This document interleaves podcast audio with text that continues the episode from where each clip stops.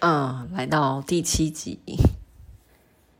上一集呢，我借着呃简单的国语教学，跟大家分享了，如果说家长能够改变对小孩子的期待，然后呢，自学的学习目标就会整个改变，那么我们就不会再受限于团体的进度，还有制式的教材。那你就会发现，哎，其实生活啊，处处都可以学习。小孩子他渐渐表现出来的是他对这个世界旺盛的好奇心，然后呢，其实他们本来就有学习的这种本能，然后渴望知识。所以，其实你不用害怕孩子他就是会停滞，他有的时候只是呈现出来的学习节奏可能跟在学校团体生活下不同而已。那我觉得这不同其实是非常好的事情，这个是透过自学的一个弹性还有自由，你才能够看到的所谓的不一样的风景。举个例子来说好了，今天早上呢，我的呃预定进度是跟我的孩子讨论乘法数学的乘法概念这一块。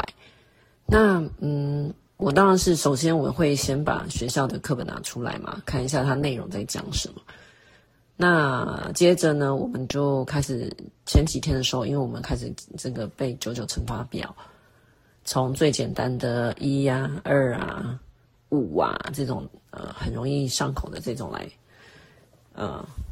来复诵。那但是我发现，当然这个你复诵，然后呢记忆着靠声音来记忆这一点。对小孩子来讲，他当然是比较有优势，因为他们记忆力比较好嘛。可是其实，呃，最讲到最后还是要搭配你这个数学概念的一个讲解，背这个九九乘法表才有意思啊，不然就只是像是一首歌而已嘛，对不对？那今天早上呢，我就跟我的女儿在做这件事情，然后，呃，我们就把数学课本的这个附件啊，呃，关于乘法的这个闪卡拿出来，哎。然后呢，我就想说，那我来跟他解释一下这个九九乘法表乘法算式的这个意义好了。那本来呢，当然你讲到乘法的时候，你一定是数的概念带进去嘛，还有就是加法的概念要带进去。但后来我突然灵机一动，就是说我要拿呃东西来计算的时候，我就想起拿他的最爱森林家族的玩偶。非常好操作，因为它有非常多，它可能一两百只。那我觉得，诶，那个拿来操作乘法可能也蛮蛮有趣的。于是呢，诶，今天早上的数学就变得好好玩哦。小孩子觉得啦，因为我们可能就把他的森林家族分组，然后用各种方式分组，先从最简单的两个一组、三个一组，然后去一面跟小孩子呃示范。分组的概念，然后一面呃加强他这个数字的敏感度。那玩一玩，复习一下之后呢，后来他就想到一个 idea，就是说他想要把这个森林家族的玩偶呢排成一个情境。那后来我们就决定说，哎，假设以分为两组来讲好了，我就提供了他一个 idea，我说呢，比如说呢，拔河这件事情。是非常好，这个算乘法的这个部分哦。如果你要把一群人分成两队啊，好，然后学习乘法嘛，我觉得拔河这个概念挺好的。比如说，我就会跟他举例，假设一队有四个人，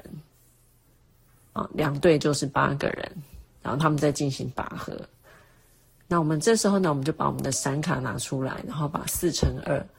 就是摆放到这个拔河的情境上，啊，把它拍照起来，它就成为四乘二非常好的一个示范。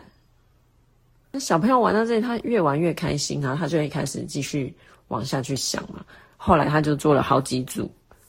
呃，以运动会的情境，呃为背景，然后呢，呃，演示这个乘法。比如说，他会玩嗯五人六角的游戏。把十个人分成两组，然后他们在玩这个游戏，或者是呢跳绳的游戏，有三个人一组，然后一共有三组，三乘三等于九。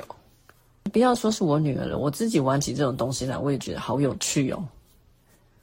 因为用自己喜欢的方式去学习一个新知识，或或是熟练一项新知识，我觉得这个是很有趣的一件事情。其实我觉得我也没有特别去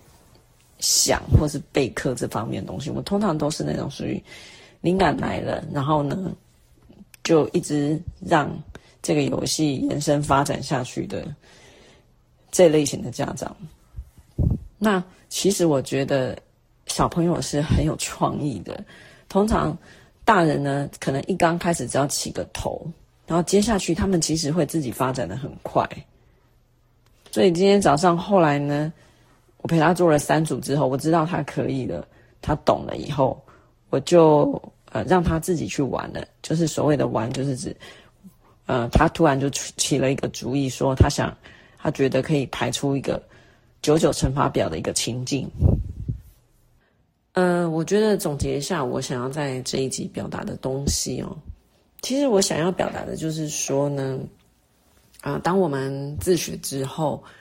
我们看到了不一样的风景。那所谓的不一样的风景，就是说，除了学校的考试分数，还有呢，例如呃回家功课这一类型的东西之外，哈，其实在生活里面到处都是可以学习的地方。我现在深深的感觉，这才是真正的学习。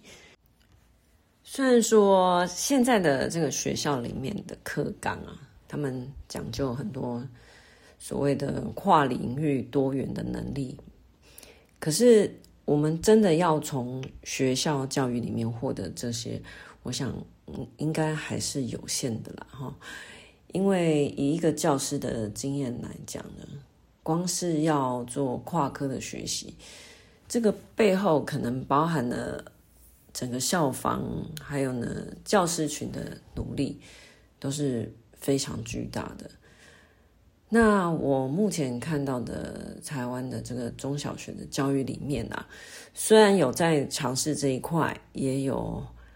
呃慢慢的在进步，但是我觉得呢，以这样的速度下去。其实我我觉得很难满足我和我的小孩，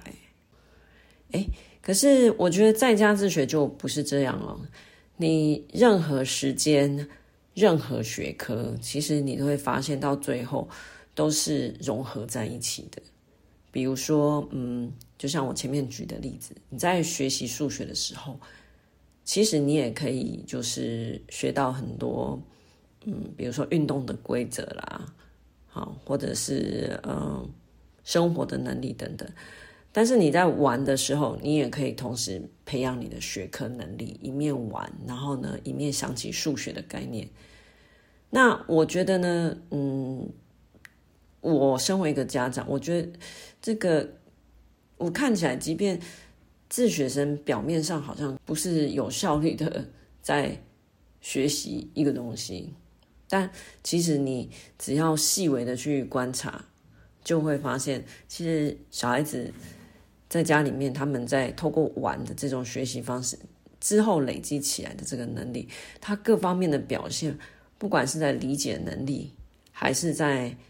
嗯、把这个他学到的知识实际的运用在他的生活上面的能力，哈，其实我觉得他绝对不会比那些。从学校体制出来的学生差的哟，而且我可以慢慢的感觉到，我不知道其他人是怎么样，但是我觉得我的孩子透过这样子的自学方式，其实我觉得他表现的比以前更好呢。OK，那我们今天就先聊到这里哦，下次见。